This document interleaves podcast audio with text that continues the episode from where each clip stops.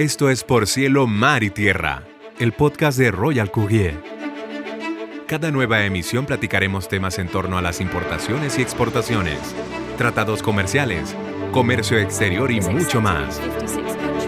Por Cielo, Mar y Tierra es el podcast de Royal Courier. Bienvenidos. Hola, mi nombre es Reina Lerma. Bienvenidos una vez más a Por Cielo y Mar y Tierra de Royal Courier. Y hoy vamos a platicar de la consulta del TEMEC que le están pidiendo a México. Está súper interesante y tenía muchas ganas de platicarlo con ustedes, así que me da mucho gusto verlos por acá de nuevo. Y vamos a los principios, o sea, al principio de que Reina, ¿qué es lo que pasa? O sea, yo estoy medio perdida, ¿qué está, qué está pasando acá? Eh, estábamos hablando, estamos hablando ahora del TEMEC, pero antes era Telecan y luego le decíamos también NAFTA, ¿de qué se trata? ¿Cómo va? Vamos a hacer una recap breve de lo que fue el, el antecesor del TEMEC, ¿no? Que sería el Telecan o el que le llamábamos NAFTA. Entonces hablamos de que este relajito del Tratado de Libre Comercio con Estados Unidos y Canadá empieza en el 1991, 12 de junio de 1991, que es cuando se firma el Telecan o NAFTA, y es prácticamente para facilitar el libre comercio entre nosotros tres países, ¿no? Estamos hablando de arriba para abajo, Canadá, Estados Unidos y México. Entonces hasta ahí vamos todo bien, todo feliz. El chiste era, y el objetivo principal era que la, la libre circulación de mercancía el, objetivo era no pensar como, como, ah, bueno, voy a exportar y que fuera este proceso que se vuelve como tan harto de que, uy, bueno, a ver si las reglas de allá, las reglas de acá, toda mi legislación para exportación y luego toda la legislación de importación en el país al que voy, ¿no? Entonces, como nosotros estamos como en el mismo cuadro, en tema geográfico, el objetivo era que facilitar el comercio. Entonces podías ir de las exportaciones de México a estos dos países y viceversa. Eh, se facilitara de manera que no fuera tan complejo y que fuera una, mm, un beneficio para libre circulación de productos en, en esta parte, ¿no? Después decir América del Norte.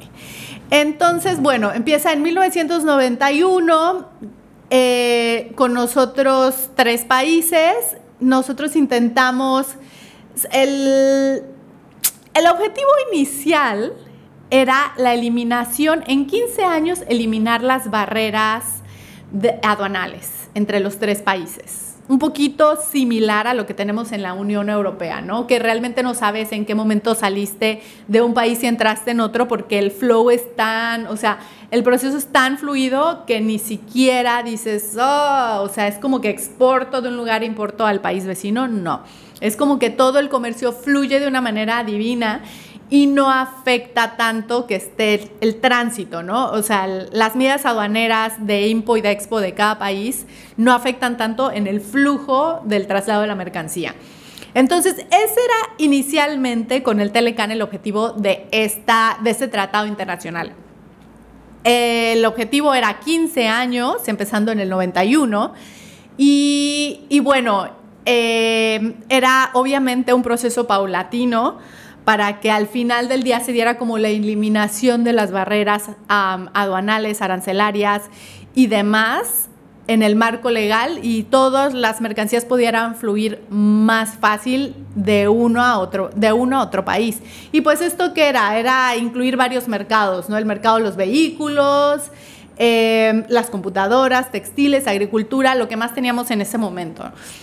Entonces, Ah, también un punto muy importante era que eh, destacaba la eliminación de restricciones de inversión entre los diferentes países. Entonces era así como también facilitar el flujo de mercancías y productos, pero de igual manera eh, beneficiar la inversión en los tres, para que no fuera tan complejo decir que ibas a invertir a otro país hacer como que esa facilitación que, sería muy buena para atraer inversionistas extranjeros, ¿no? Entonces, eso era lo que, lo que buscaba el Telecan, el NAFTA, en sus inicios, que fue la primera parte de lo que ahora estamos hablando y estamos viendo como TEMEC.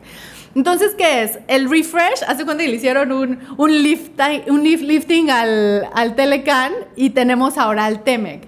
¿Y qué fue con el Temec? Pues ya vimos que unos cuantos años después, más de 15, eh, no sé, 10 más de 15 podemos decir, bueno, por ahí, 90, estamos hablando 91, y ya, bastantes más. Eh, no se logró eliminar completamente las barreras em, aduaneras entre país y país, pero se crea esto en el 2018, si mal no recuerdo. Em, y lo que se hace es, estamos tratando de em, estamos tratando, o sea, de, hacer como unas mejoras en el Telecan para que nosotros para que nosotros podamos aprovechar de mejor manera el tratado, ¿no? Y dentro de esas mejoras, lo que se hizo fue implementar eh, una reestructura, una renegociación sobre eso. Entonces, ¿qué es el, tele, qué es el TEMEC? Realmente es solo, únicamente una renegociación de lo que fue en su principio el Telecan. Entonces le hicieron su lift y quedó bien guapo. Entonces, a partir del 30 de diciembre del 2018, se renegocia y entra en vigor en el 18, 19, primero entra, primero entra en vigor, o sea, se firma el tratado y entra en... Fast forward al, al 2018, tenemos que se hace una reestructura. Y la reestructura obviamente es la mejora de ciertos puntos de lo que originalmente se consideró en el TLC. el objetivo sigue siendo el mismo, permanece siendo el, hecho de que mejore las, las, negociaciones y abrir la posibilidad de, de, ser, de ser competitivos en otros países, así como somos en el nacional. Entonces, ¿qué fue lo que pasó acá? Porque, o sea, sí hubo una renegociación, salió el nuevo tratado, firmamos el nuevo tratado y luego, y ahorita ya se hizo un escándalo a nivel nacional de que, ay, no, que sí, que eh, vamos a tratar de ser lo menos políticos posibles, pero es un poco complicado porque es un tratado, entonces ahí viene intrínseca la política, como muy, muy, muy intrínseca. Pero, pues de repente la gente empezó a decir, no, y, Estados Unidos va a cancelar y no sé qué y no sé cuánto. Y, se volvió un big fuss de esta situación, del hecho de que pidieran una revisión del Tratado de Libre Comercio. ¿Y por qué piden la revisión? Bueno, nos vamos. Estados Unidos es quien pide la revisión, ¿no? No es la primera, cabe mencionar, no es la primera vez que esto pasa es la cuarta ya. Ya ha habido, bueno, no, es la, sería la quinta. Ha habido cuatro veces antes que los países han tenido como que, a ver, no, no, no. Eh, habíamos acordado esto, pero yo estoy viendo este tipo de tratos, no me late mucho, eh, revisémoslo, ¿no? Y es básicamente eso, es así de que es, habíamos dicho esto, habíamos quedado en esto, vamos a revisar porque me late que por ahí no está siendo, los términos no están siendo como los acordamos previamente. Entonces básicamente es eso, es así como que, bueno, vamos a sentarnos a revisarlo porque me da la impresión que por ahí no va, ¿no? Entonces, ¿qué es lo que pasa en este caso? Estados Unidos le dice a México, ¿sabes qué? A mí me late que no está siendo justo en, esto, vamos a sentarlo a revisar. Y bueno, una de las bondades del TEMEC es esta, ¿no? Tiene esta herramienta para sentarte, revisar y decir, a ver, sí, ¿por qué? No, ¿por qué? Sí pasa, no pasa. Eh, cuál es tu punto de vista, este es mi punto de vista, e intercambiamos ideas. Recordamos que es un tratado de libre comercio y como todos los tratados entre personas, países y, diferentes, digamos, entidades, es exactamente lo mismo, es así como pues negociamos, nos sentamos, platicamos y llegamos a conclusiones, ¿no? Y bueno, si de plano hay tanto alboroto y no logramos llegar a una conclusión que es un bien común entre los dos, pues bueno, hay sanciones, hay, hay consecuencias, ¿no? Le podemos llamar de esa manera. Em, ¿Qué es lo que pasó en este caso? Pues apenas, estamos, eh, apenas nos solicitaron la revisión. ¿Y cuál fue la bronca, no? ¿Cuál fue el fuzz de, solicitar una revisión? Bueno, Estados Unidos tiene tres temas o tres áreas del tratado en el que él siente que México pues ahí no está apegándose mucho a lo que ya había firmado.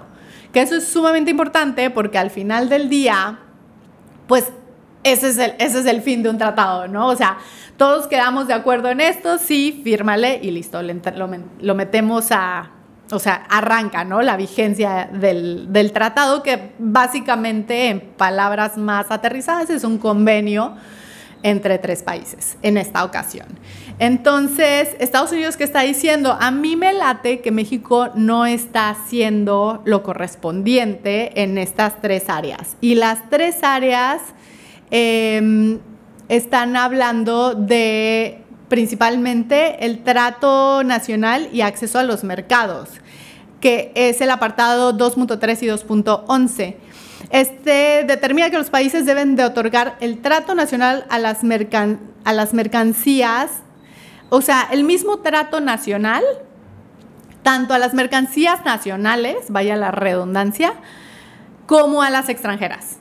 Entonces, ¿qué quiere decir? Debes de tratar, debes de ser igualitario, ¿no? Debe ser exactamente el mismo tratamiento para tanto tu producto nacional como tu producto eh, extranjero eh, o importado de estos dos países, de los otros dos países. Entonces, ellos en algún punto de la historia sienten que sus, sus productos no están siendo tratados o evaluados de la misma manera que los nacionales. Eh, la segunda es las empresas, empresas propiedad del Estado, que es el apartado 22.5.2, eh, que habla de la regulación que decreta un trato equitativo a las empresas extranjeras frente a las nacionales, que es exactamente lo mismo, pero ya no estamos hablando de productos, sino estamos hablando de empresas. Y después, como que el siguiente paso, o sea, lo exacerbamos un poquito más, y hablamos de la publicación y administración, que es el apartado 29.3 que establece que las partes deberán implementar su legislación nacional de forma uniforme, imparcial y razonable. Entonces, ¿qué quiere decir? Básicamente, estos tres puntos se refieren exactamente a lo mismo. Eh, es que tienes que ser igual, o sea, tienes que ser justo no solo para lo que te conviene en cuanto a producto nacional, pero también al producto extranjero. O sea, tienes que ser, la base que pongas tiene que ser la misma para los tres países, ¿no? Contemplando que contemplándote a ti como uno. Entonces Estados Unidos dice, no, se me hace que, que México no está haciendo justo. ¿Y en qué apartados específicamente estamos hablando? Pues estamos hablando de CEFE y de Pemex en estos dos específicos. Está diciendo, oye, estamos tratando de entrar y, no estamos, o sea, estás claramente beneficiando a tu industria nacional y no nos estás dando chance de, poder entrar a competir con ustedes, ¿no? De entrar y poder ofrecer a nuestro producto en el país. Y entonces se me hace un poquito ilógico porque el gobierno, la contestación del gobierno mexicano es, pues sí, es, como, es como una, no sé, es como una, un tema muy nacionalista de sí, porque yo eh, defiendo como aquel presidente que tuvimos, que defendía la moneda como un, perro, sí, no, estaba terrible ese hombre. Entonces, y al final, pues ni la moneda ni el perro, o sea, fue pues, terminó en obviamente la devaluación más grande de la historia, yo creo, o una de las más grandes de la historia. Entonces, es el, la cantaleta es exactamente la misma, ¿no? El, el no, sí, es que yo, eh, mi industria nacional, bla, bla, bla, bla.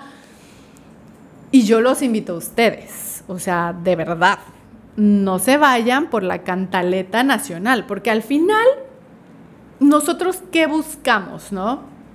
Eh, buscamos opciones siempre el, que gana en estos temas de libre comercio es el consumidor, porque nosotros tenemos la facultad de decidir qué consumimos. Entonces, ¿y en base a qué, no? Y entonces entran más productos, entra más competencia y se vuelve un mercado libre en donde tú puedes, tienes, tienes variedad de ofertas sobre la demanda pertinente, tanto gas, gasolina como electricidad, que son básicos. Entonces, mientras más oferta haya, más opciones para nosotros mexicanos. Yo no sé ustedes, pero a mí nunca me ha llegado dinero de los dividendos de CFE y de Pemex ni de nada.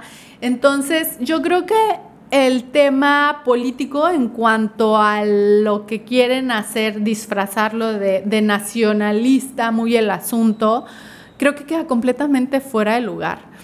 Em, como ya les dije, yo no me quiero meter en esos temas de, de, si partidos políticos y esto, porque, híjole, está muy intenso ese tema, pero creo que en, e, en, este apartado, en el caso de los tratados internacionales que a todos nos afectan, es muy importante sobre todo decirles a ustedes, ¿no? A, hablarlo a los mexicanos y, pues también al resto del mundo para que sepa de qué estamos, a, o sea, de, lo que estamos viviendo, ¿no? Em, en temas de comercio exterior. Y yo creo que si nos basamos estrictamente a lo que es los procesos, los procedimientos, hay como una, hay una línea ya trazada, hay un procedimiento ya trazado y como bien lo decía la Secretaría de Economía, eh, pues es una herramienta, es una herramienta y es una negociación. Y no es que todos tengamos siempre que estar de acuerdo de absolutamente todo, porque no somos clones y no pensamos igual, claramente, ¿no? Somos tres países completamente diferentes, con prioridades diferentes y que buscamos lo mejor para cada quien. ¿Y qué mejor que ser igualitario, que ofrecer lo mismo? Va a empezar que respetar lo que ya, en lo que ya quedamos, ¿no? Creo que eso es básico, básica de decencia. Em, decir, acordé algo, vale, lo voy a respetar, porque yo acordé y yo firmé.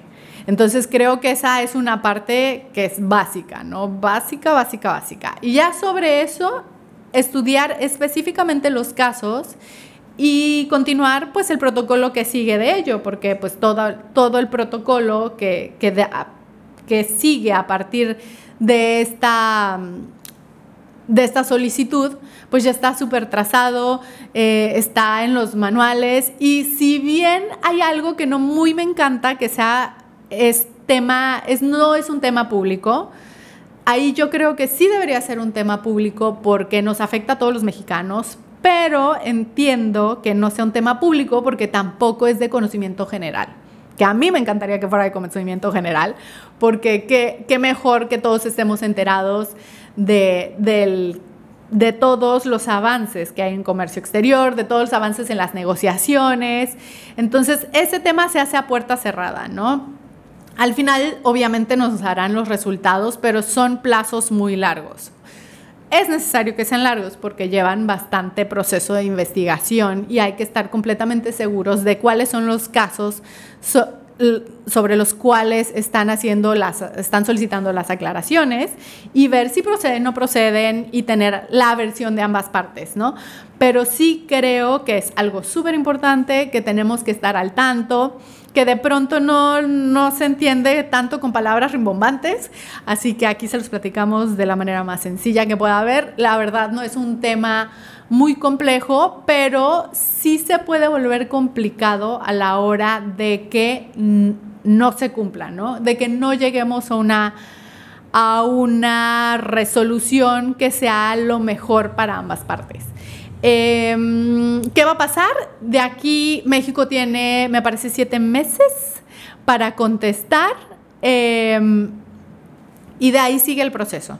El resto del, o sea, el resto de la aclaración se hace a puerta cerrada, solo, sea, solo nos van a ir diciendo que se está, ya sabes, está en proceso, está en proceso, está en proceso, y esto va a pasar bastante tiempo, pero yo creo que en temas de comercio exterior es sumamente importante. Creo que en temas de política nacional, que no me gusta tratar la verdad, pero en este caso van tan ligados que, bueno, no hay manera de separarlos. También es algo súper importante y siento que se debería tomar con la seriedad que corresponde y con la civilidad que toca. Porque si Sí, ya nos tocó ver cómo están haciendo que si la burla, que si la cancioncita, que no sé qué. Y yo no entiendo.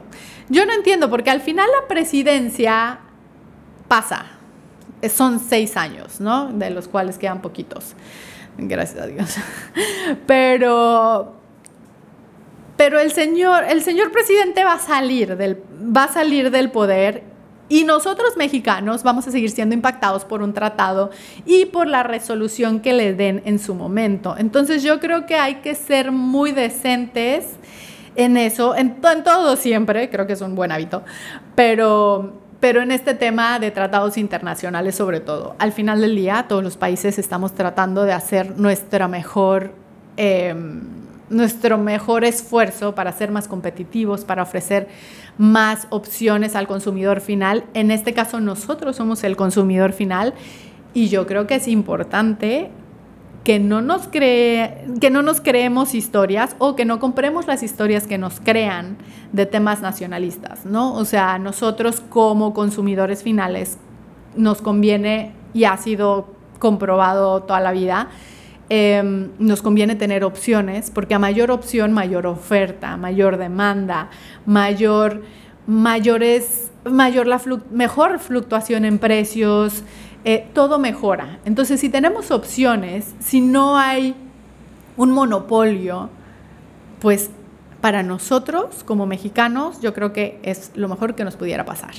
Entonces, no dejemos convencernos por otros temas que pudieran ser completamente ajenos a un tratado y busquemos la mejor opción para nosotros mismos.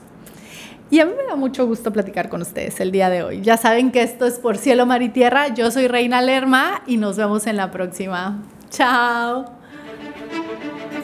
Por cielo, mar y tierra es el podcast de Royal Courier. Recuerda acompañarnos en cada nueva emisión. Nos escuchamos pronto.